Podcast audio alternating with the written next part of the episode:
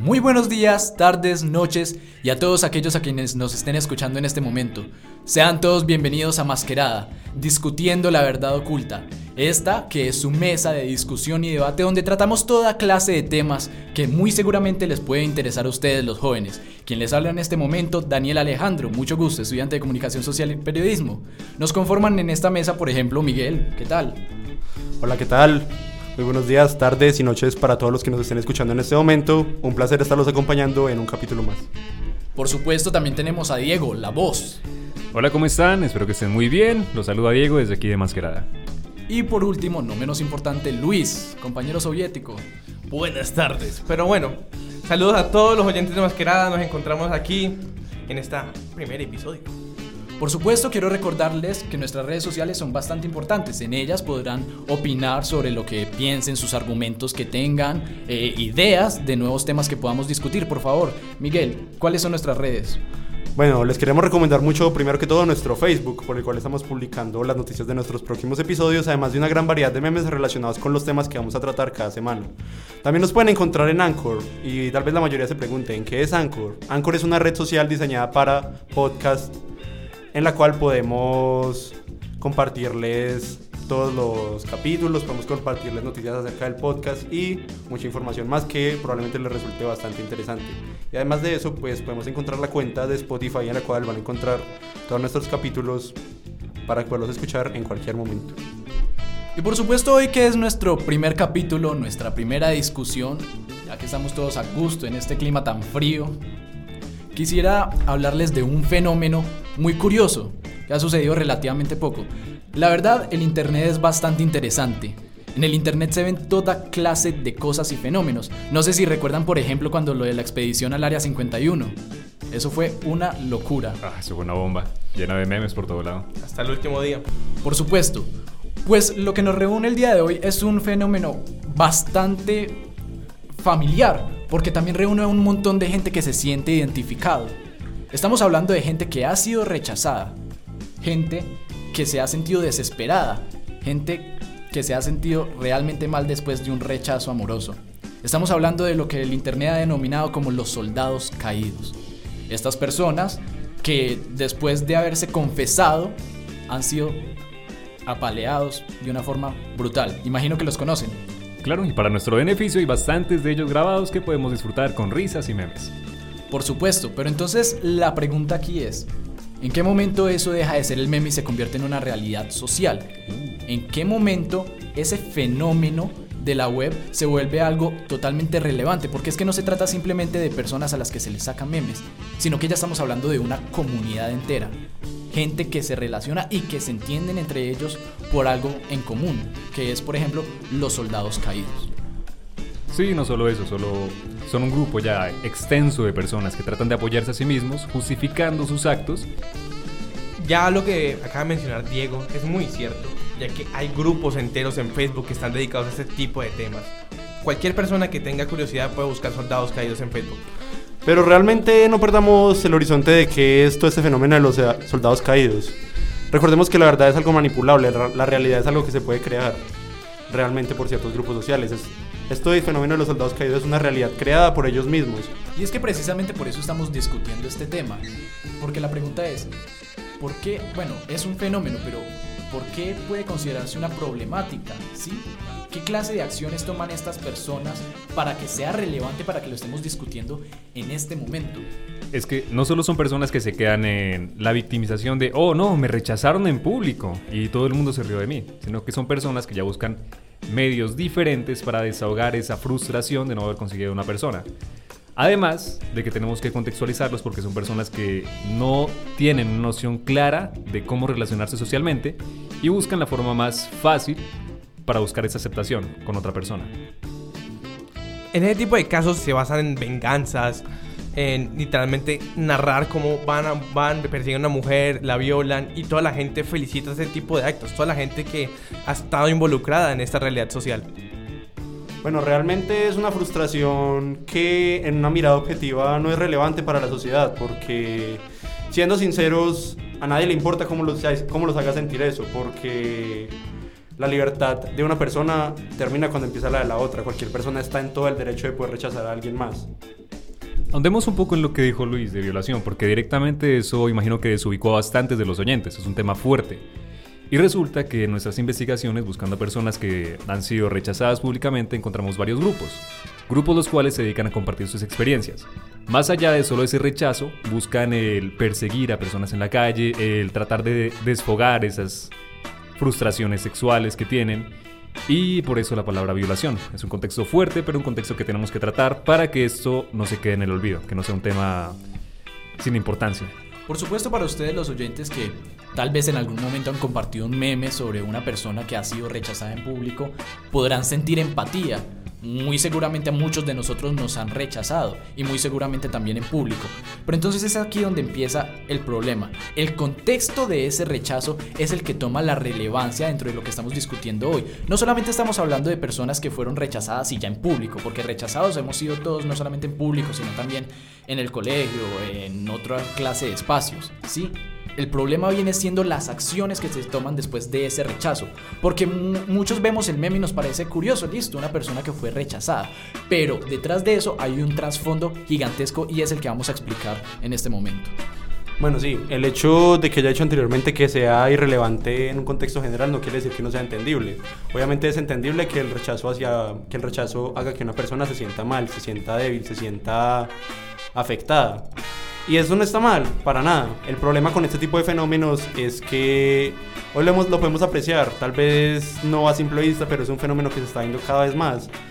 La cantidad de hombres frustrados sexualmente y en el sentido afectivo son cada vez mayores.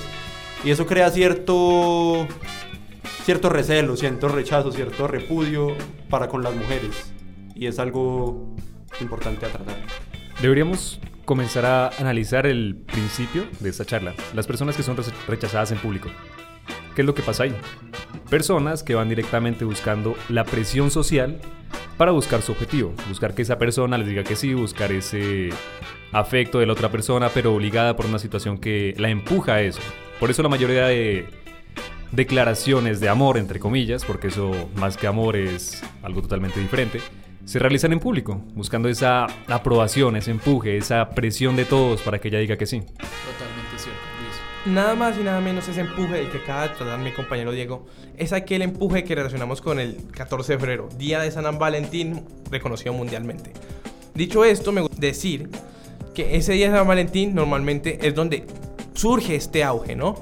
La gente tratando de declararse porque es una fecha que supone que es para eso. Ahora, me gustaría eh, presentar esto. ¿Cómo, de, ¿Cómo se vuelve un fenómeno esa fecha?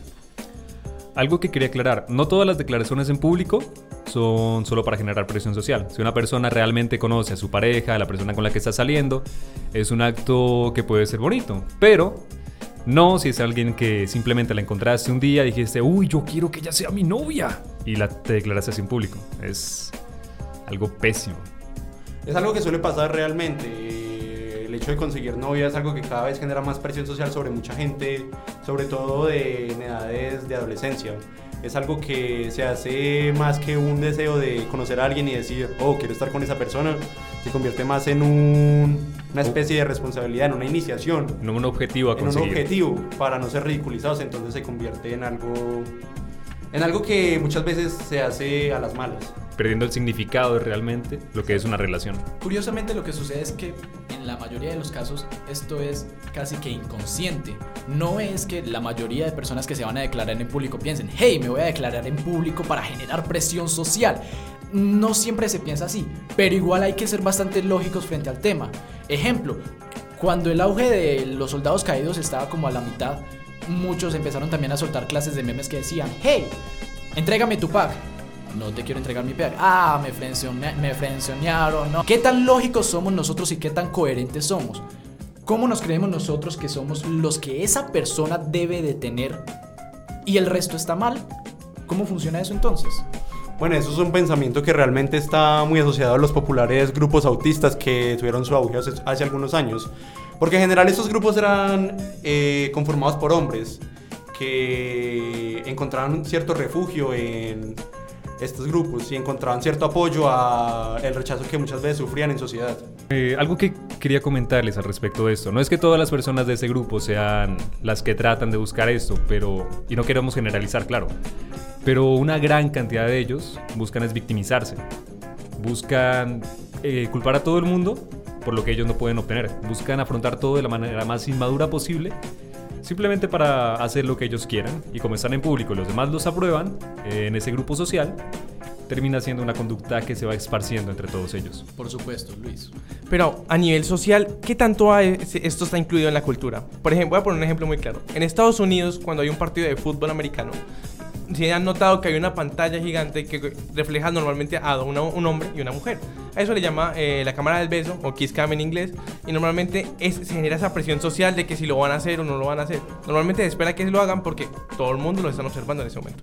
Claro. Entonces aquí hay un problema y es, vale, listo, fuimos rechazados. Vale, estamos buscando excusas. Está bien, pero ¿en qué momento esto pasa a ser más extremo? ¿En qué momento a partir de ese rechazo empezamos a tomar acciones? Al principio lo habíamos dicho de una forma un poco fuerte.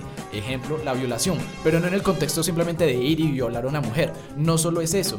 Es que detrás de eso también hay un trasfondo que es, por ejemplo, estos grupos que hay en redes sociales como Facebook que se dedican, como lo habíamos, como lo habíamos dicho al principio, a socializar esa clase de experiencias. Hey, estoy acosando a una chica, le estoy tomando fotos y no sé qué. Y muchas otras personas alaban eso porque lo toman como un referente, como algo que es probablemente positivo para ellos. Lo que comienzan es a normalizar todas esas conductas porque ven que los demás les muestran esa aprobación que no consiguieron con la persona que querían. Y Sí. eso comienza a ser una actitud que, como ya dije antes, se va esparciendo y que se va popularizando tanto en esos grupos como en el exterior, porque se van influenciando todos entre sí. Esta, acti- esta actitud realmente no es algo nuevo dentro de nuestra sociedad. Esto es simple victimización. No creo que pase de ahí, no creo que sea un fenómeno nuevo. Lo que cambia es el medio, pero realmente la tergiversación de información y de hechos para poderse victimizar es algo que lleva mucho tiempo pasando en nuestra sociedad. Solo que ahora al existir medios de comunicación masiva y medios en los que la gente se puede expresar libremente sin ningún tipo de filtro, pues esto se hace más evidente. Bueno, aunque me parece que esos medios sí tienen relevancia a la hora de cambiar. Porque, pongamos el ejemplo del que lo que estamos hablando, 14 de febrero, día de San Valentín. Las personas normalmente da pie a que personas como sociópatas, si hablamos un poco más de enfermedades mentales, estén, estén de acuerdo a este tipo de ritmos. Normalizar estos actos que ya hemos mencionado anteriormente, como eh, acosar a una mujer y las personas alabando eso. Esa narrativa de que las personas alaben eso, ¿qué hay detrás de eso? Es que hay un problema y es que, bueno, yo soy una de las personas que no les gusta echarle la culpa de todo a ideologías como, ideologías no, perdón, a posturas como el machismo, ¿sí? No, no, me- no, no soy partidario de decir esta clase de cosas, pero es que es cierto, esto es una cultura micromachista, porque es que noso- nosotros los hombres en ocasiones también pensamos que nosotros somos los únicos que tenemos la capacidad de ser, de ser merecedores de otra, de otra chica, perdón. Y entonces nosotros empezamos a pensar, es que yo soy el único con el que puede estar, ¿sí? Eso es un poco machista en el sentido en el que nosotros creemos que somos los únicos que tenemos decisión frente a esa clase de cosas. Entonces, claro, si somos rechazados y esta chica acepta a otro hombre, entonces ¿qué puede llegar a pensar esta persona con conducta machista? Ay, yo, pero es que yo soy el único que tiene derecho a ella. Es que eso está mal. Para contextualizar lo que acaba de decir Daniel es empezar a poseer a una persona. Y ese auge micromachista de tratar de controlar a una persona da pie a lo que ya habíamos mencionado antes, a conductas, por así eh, ¿cómo mencionarlo? Tengo compañeros. Sí, es que hay un problema y es que estas conductas fuera de erradas también pueden terminar siendo violentas. Pueden terminar siendo violentas. Y ahora me gustaría hacer otro- también otro paréntesis. No estamos diciendo que esto suceda solamente con los hombres. Claramente, como lo hemos publicado en las redes sociales, también hay eh, chicas que han sido rechazadas en público. Sino que esto es como el maltrato intrafamiliar. Podemos decir que el maltrato intrafamiliar es tanto de hombres como de mujeres, pero ¿quién lo practica más? Ese es el punto de inflexión. Es lo que más se nota, el hombre hacia la mujer, por lo que ya habíamos comentado de la cultura micromachista. Algo que quisiera contextualizar también, algo de lo que quisiera ahondar, es que esas actitudes de pensar, que yo sería el único que podría hacer lo mejor para ella, son actitudes que, y pensamientos que en algún punto todos pudimos llegar a tener en nuestra juventud, cuando éramos muy ignorantes, muy egocéntricos, y realmente no sabíamos qué era la empatía con las demás personas. Pero, gracias a redes sociales, no se logra superar esa conducta, sino que se la alaba. Se busca el que eso continúe con las demás personas de forma inconsciente, simplemente porque es algo que a todo el mundo le ha pasado, al parecer. Bueno, Diego tocó un tema muy interesante que es la empatía. Y realmente la empatía no se pierde en redes sociales, la empatía es, continúa. Solo que continúa hacia el foco que tal vez nosotros creemos el equivocado, que es la persona que se hace la víctima.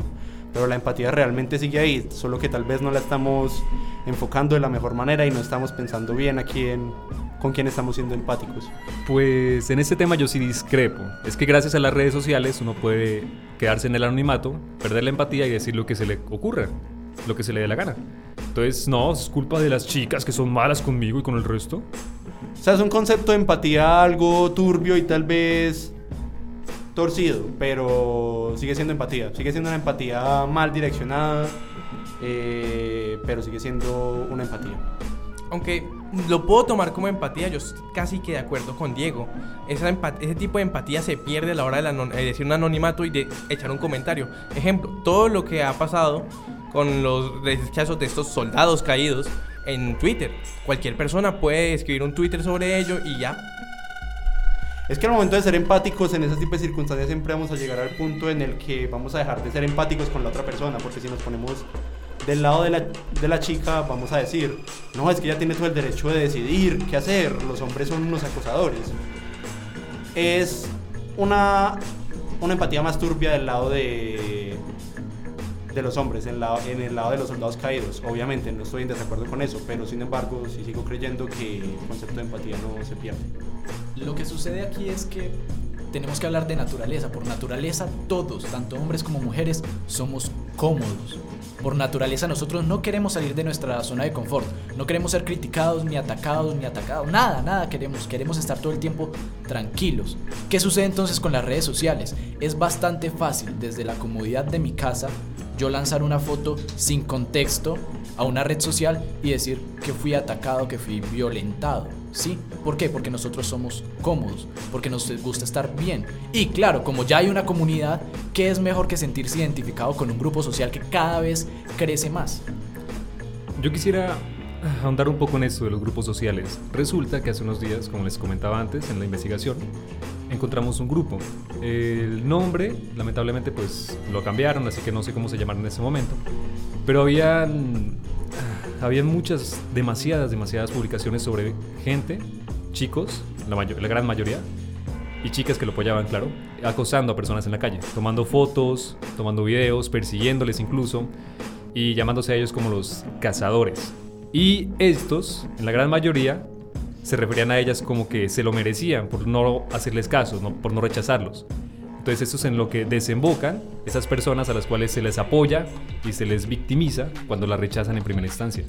Y eso es lo que yo estaba mencionando antes. Eso da hincapié a actos sociópatas, donde la persona pasa de ser humano a objeto, que literalmente se vuelven como si, o sea, estuviéramos jugando un juego de roles, o sea, algo en la sociedad, un juego de roles de cazador y presa, algo que no debería pasar así. Bueno, entonces en este fenómeno ya no estamos hablando solo de soldados caídos, este fenómeno ya creció, ya estamos hablando de muchos youtubers que por ejemplo se dedican a perseguir chicas por la, por la calle y pedirles besos y pedirles el número y enseñar supuestamente a ligar. Es algo que es muy popular hoy en día en YouTube. Son tipos de contenidos que realmente todos incentivan cosas bastante negativas y ya realmente creo que nuestro fenómeno se ha expandido, se salió de Facebook y ya estamos hablando de un fenómeno que se riega por todo el internet en general. Algo que quiero aclarar es que el problema no es el rechazo como tal hacia esas personas. El problema es que ellos se victimicen y que se apoye esas actitudes negativas. Haciendo énfasis en lo que decía Miguel, precisamente esto era lo que quería llegar. El problema no es solamente los soldados caídos. El problema, como muchos otros fenómenos sociales, es que esto se sale de control y se vuelve todavía más macro. El problema no es solamente los soldados caídos, el problema no es ni siquiera el machismo como tal. El problema es que todo esto se sale de control y empezamos a notarlo en muchas conductas, por ejemplo como los youtubers. Mucha gente en las redes sociales también lo hace. Lo que pasa con los fenómenos sociales es cómo nosotros nos sentimos identificados con estos grupos y pensamos que está bien. ¿Cómo va a ser coherente que yo piense que está bien eh, estalquear a una chica? Porque hay otro grupo social que dice que es correcto me parece apropiado en este momento continuar lo que decía Daniel con respecto a los fenómenos del internet, a lo que a- eso es lo que yo llamaría lo que acaba de mencionar Daniel. Esos fenómenos del internet vendrían siendo un auge que ha pasado por mucho. El área 51 es un caso, un, un caso que podríamos mencionar sobre esto. Eh, aunque empezó como un evento, no sé qué, se canceló. Pero tuvo tanto auge que llegó a extremos de que aún se haya cancelado, llegó a pasar. Pues bien, yo creo que ya para concluir podríamos estar todos de acuerdo en que esto no es una conducta nada positiva, que es un fenómeno que ha hecho bastante daño. Y sí, hemos visto el meme, nos hemos reído, pero en el trasfondo hay algo que verdaderamente está fallando, con muchas, muchas cosas como el machismo, como sentirse que algo es propiedad de uno. Estas cosas son bastante negativas. No estamos diciendo que declarársele a alguien está mal o que sentirse rechazado y compartirlo está mal, para nada, para nada pero también hay que ser conscientes de qué hacemos y de cómo lo hacemos y más aún cómo lo compartimos, sabiendo que las redes sociales son algo tan delicado. Lo que preocupa de este tipo de fenómenos es que cualquier idea, por loca que sea, por descabellada que sea, como victimizarse por algo tan natural como lo es un rechazo, van a ser aceptadas en nuestra sociedad, al menos por ciertos grupos, mientras se encuentren adeptos. Cualquier cosa, cualquier idea que una persona tenga, por más loca, por más retorcida que nos suene, mientras se encuentre gente que lo apoye, va a ser aceptada. Creo que lo importante aquí es tratar de hacer las formas de la manera correcta. No alabar esas conductas, sino tratar de mostrarles qué es lo que están haciendo mal. Tratar de ser un poco más empáticos con ambas partes, pero nunca victimizando a ninguna de ellas cuando realmente no lo es. Concuerdo en lo que dice Diego, no apoyar ese tipo de conductas. Sí, nos hemos reído, pero jamás se debe llegar a un extremo de tratar de poseer a una persona. Conclusión muchachos, hay que ser empáticos con ambos grupos. No es cuestión de echar culpas, no es cuestión de decir tal está mal, tal hace las cosas mal, es cuestión de analizar y de ser empáticos con todos. Y bueno muchachos, este fue nuestro primer capítulo de Masquerada, discutiendo la verdad oculta. Esperamos que les haya gustado, que haya sido amena la discusión y por favor, comenten qué clase de argumentos tienen ustedes, qué opinan, qué, qué quisiera que discutiéramos en próximas grabaciones. Y además, ¿qué otro tema pueden surgir para próximos capítulos? Y bueno, eso sería todo. Recordarles todas nuestras redes sociales. Nos encuentran en Facebook como Masquerada Uniquindío, en Anchor como Masquerada y en Spotify como Masquerada también nos encuentran. Sin más que añadir, espero que nos escuchen en la próxima reunión de Masquerada. Discutiendo la verdad oculta. Nos vemos.